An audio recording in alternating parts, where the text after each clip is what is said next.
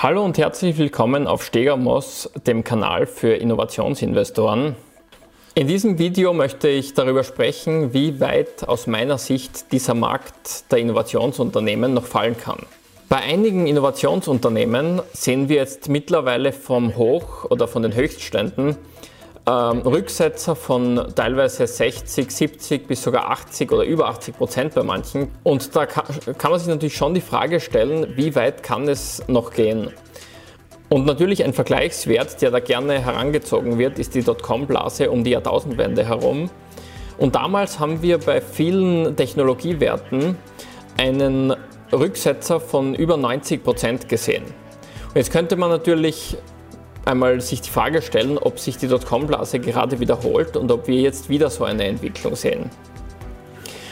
Und wenn man davon ausgeht, dass sich diese Zeit gerade wiederholt, dann sollte man sich einmal vor Augen führen, was das überhaupt bedeutet.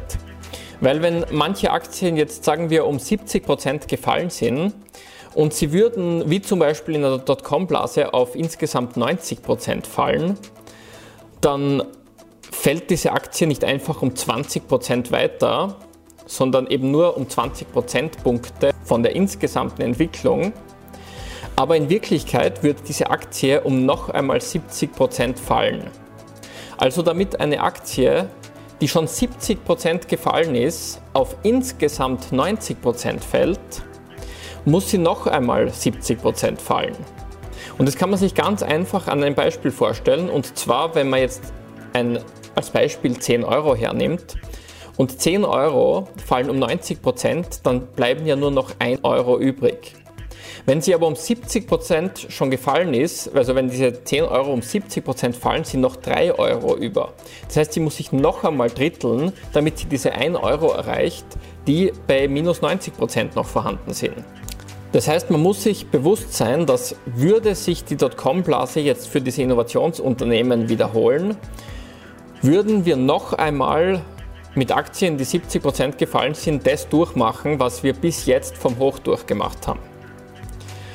Und dann kann man sich die Frage stellen, ist eigentlich eine Situation, die wir jetzt, ist die Situation, die wir jetzt haben, vergleichbar mit der Dotcom-Blase? Und ich würde sagen, in der Dotcom-Blase haben wir viel mehr eine Zeit gehabt, in der es einen irrationalen Hype um Unternehmen gegeben hat, die .com in ihrem Namen stehen gehabt haben. Es hat Unternehmen gegeben, die über Nacht ihren Wert verdoppelt oder verdreifacht haben, einfach nur, weil sie ihren Namen auf .com, also auf ihren Namen plus .com umbenannt haben. Und ich würde sagen, so eine Zeit haben wir derzeit sicher nicht.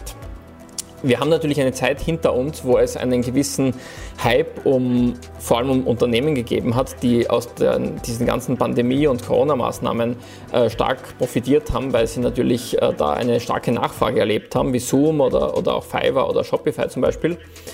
Aber trotzdem sind es Unternehmen, die auch wirklich schon vorher, lange, lange davor mit äh, sehr guten unternehmerischen Entwicklungen stark zugewinnen haben können.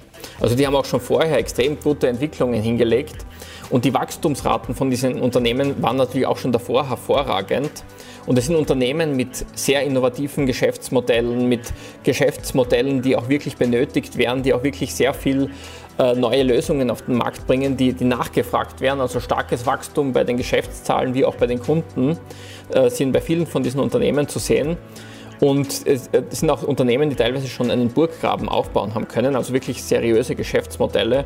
Und meiner Meinung nach, und da kann ich eben auch nur Katie Wood recht geben, die das auch immer wieder betont, sehe ich da keine Parallelen zu der Zeit oder keine wirkliche vergleichbare äh, Situation, wie es 2000 äh, bis 2003, also um die, um die Jahrtausendwende herum, der Fall war.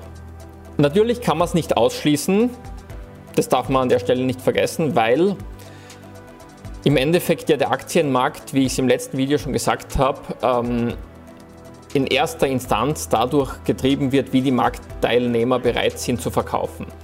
Und wenn jetzt Aktien um 70 Prozent gefallen sind, dann ist das natürlich ein starker Anreiz für viele, die jetzt Angst haben oder die jetzt sehen, wie viel sie schon verloren haben, natürlich auch weiterhin zu verkaufen, egal ob das jetzt rational oder wirtschaftlich gesehen eine, eine unlogische oder wirtschaftlich schlechte Entscheidung wäre. Weil man sieht ja auch, dass viele Anleger eben nicht wirklich langfristig gute, rationale wirtschaftliche Entscheidungen treffen, weshalb sie natürlich auch äh, viele ähm, am Markt nicht so gute Ergebnisse erzielen. Und aus diesem Grund äh, ist es natürlich nicht auszuschließen. Damit ich jetzt aber nicht diesem Meme hier gerecht werde, ähm, möchte ich jetzt auch erklären, warum ich es nicht für wahrscheinlich halte, dass es jetzt äh, immer weiter und weiter so fällt, wie, es, wie wir es in den letzten Monaten erlebt haben, sondern dass ich da durchaus äh, eine, eine hohe Wahrscheinlichkeit sehe, dass sich das wieder stabilisiert und dann vielleicht auch wieder anfängt zu steigen. Und zwar aus folgendem Grund.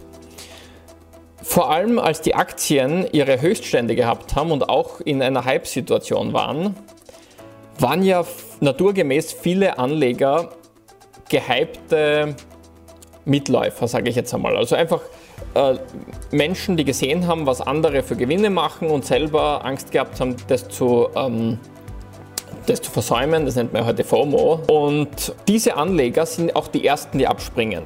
Das heißt, wenn die Aktien jetzt stark einbrechen, dann sind diese allgemein als schwachen Hände bezeichneten Anleger quasi die ersten, die abspringen. Und je weiter die Aktien fallen, desto mehr werden immer mehr die, die, die Aktionäre quasi aus dem Markt heraus äh, gedrängt, die eigentlich nur wegen dem Hype investiert waren. Und es verschiebt sich immer mehr von einer irrationalen Gier hin zu Anlegern, also zu den sogenannten starken Händen, die natürlich da viel mehr langfristig strategisch investiert sind in diese Aktien. Und wenn jetzt natürlich die Aktien, plakativ gesagt, immer mehr von den schwachen Händen zu den starken Händen wechseln, also zu den Investoren, die wirklich rational, langfristig ähm, und nach einer fixen Strategie handeln, dann wären auch immer, immer weniger die irrationalen Gründe für den Kurs verantwortlich, sondern immer mehr rational begründete unternehmerische Kennzahlen. Die Aktien, in, in, in denen ich selber investiert bin, die habe ich ja nach sehr strengen Kriterien ausgewählt. Also die habe ich lange beobachtet und, und auch wirklich geschaut, wie, wie die sich entwickeln. Und es sind meiner Meinung nach alles Unternehmen, die sich sehr positiv entwickeln, die wirklich ähm, etwas umsetzen, was, was sehr innovativ ist und, und ein Herausstellungsmerkmal hat und auch schon äh, einen starken Burggraben eben dadurch hat. Und daher bin ich jetzt zuversichtlich, dass natürlich äh, irgendwann diese ganze Angst- und Paniksituation vorbei ist. Auch immer mehr dann die Aktien wieder in stabilen Händen gelandet, gelandet sind und das Ganze dann anfängt wieder äh, eine positive Richtung zu nehmen. Das ist aber natürlich nur meine persönliche Einschätzung. Äh, es kann natürlich sein, dass ich komplett falsch liege. Das, das ähm, ist das Risiko eines Investors und das kann ich auch nie äh, ausschließen. Daher möchte ich mich da jetzt nicht festlegen und sagen, es wird so kommen. Ich sage sag jetzt nur, wie ich die aktuelle Lage einschätze. Ich muss natürlich hier auch noch einen Disclaimer raushauen und zwar, dass ich hier natürlich auf gar keinen Fall irgendeine Anlageberatung äh, gebe und auch keine Kauf- oder Verkaufempfehlungen, äh, sondern dass ich hier nur meine persönliche Meinung ähm, als Privatanleger nach außen trage. Und jeder, der sein Geld selber anlegt, muss natürlich selber einschätzen, äh, welches Risiko er eingehen möchte und wie seine äh, Prognosen für die Zukunft sind oder seine Einschätzung zumindest. Wenn euch dieser Content gefallen hat, dann könnt ihr natürlich gerne wie immer ein Like dalassen, äh, den Kanal abonnieren oder einen Kommentar unter reinschreiben, vielleicht auch einen Verbesserungsvorschlag, wenn ihr da irgendwelche Ideen habt. Damit wünsche ich euch, wie schon gesagt, noch viel Erfolg und äh, ich hoffe, man sieht sich im nächsten Video. Ciao, bis zum nächsten Mal.